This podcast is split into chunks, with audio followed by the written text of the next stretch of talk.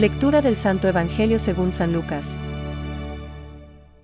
El encuentro de Jesús con Marta y María. Mientras iban caminando, Jesús entró en un pueblo, y una mujer que se llamaba Marta lo recibió en su casa. Tenía una hermana llamada María, que sentada a los pies del Señor, escuchaba su palabra.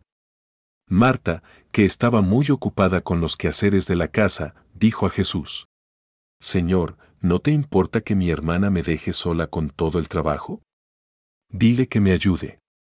Pero el Señor le respondió, Marta, Marta, te inquietas y te agitas por muchas cosas. Sin embargo, una sola es necesaria. María eligió la mejor parte, que no le será quitada. Es palabra de Dios. Te alabamos, Señor. Reflexión. Marta, Marta, te preocupas y te agitas por muchas cosas. Y hay necesidad de pocas, o mejor, de una sola. Hoy, como cada día, puedes aprender del Evangelio.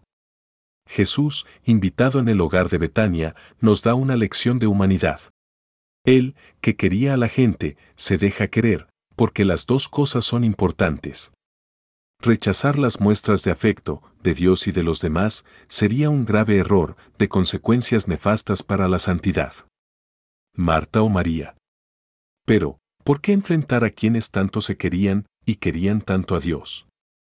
Jesús amaba a Marta y María, y a su hermano Lázaro, y nos ama a cada uno de nosotros. En el camino de la santidad no hay dos almas iguales. Todos procuramos amar a Dios, pero con estilo y personalidad propios, sin imitar a nadie. Nuestro modelo está en Cristo y la Virgen. ¿Te molesta la manera de tratar a Dios de otros? Intenta aprender de su piedad personal. Señor, ¿no te importa que mi hermana me deje sola en el trabajo? Dile, pues, que me ayude. Servir a los demás, por amor a Dios, es un honor, no una carga. Servimos con alegría, como la Virgen a su prima Santa Isabel o en las bodas de Caná, o como Jesús en el lavatorio de los pies en la última cena. Marta, Marta, te preocupas y te agitas por muchas cosas. Y hay necesidad de pocas, o mejor, de una sola. No perdamos la paz, ni el buen humor. Y para eso, cuidemos la presencia de Dios. Sabedlo bien. Hay un algo santo, divino, escondido en las situaciones más comunes que toca a cada uno de vosotros descubrir. O sabemos encontrar en nuestra vida ordinaria al Señor, o no lo encontraremos nunca. San José María. María ha elegido la mejor parte, que no le será quitada.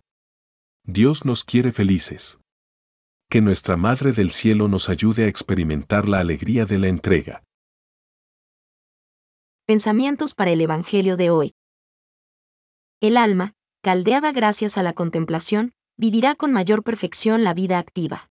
San Gregorio Magno.